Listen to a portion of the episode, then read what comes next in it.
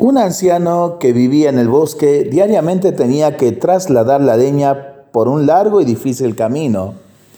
Este diario trabajo lo cansaba mucho. En una ocasión se sentía demasiado cansado y dolorido.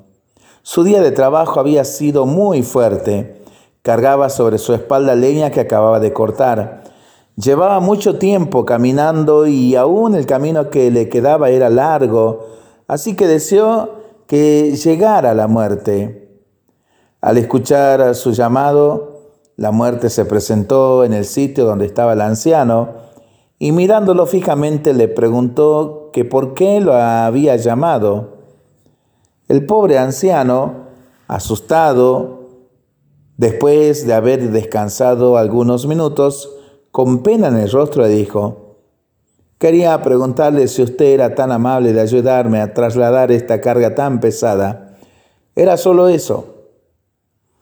La muerte lo miró con picardía y perdonó al anciano, pues sus ganas de vivir eran tantas que habían logrado hacer que él se olvidara del agotamiento y del dolor que sentía.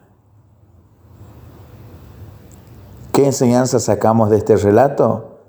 Tenga paciencia quien se cree infeliz que aún en la situación más lamentable, lo más bonito es tener vida.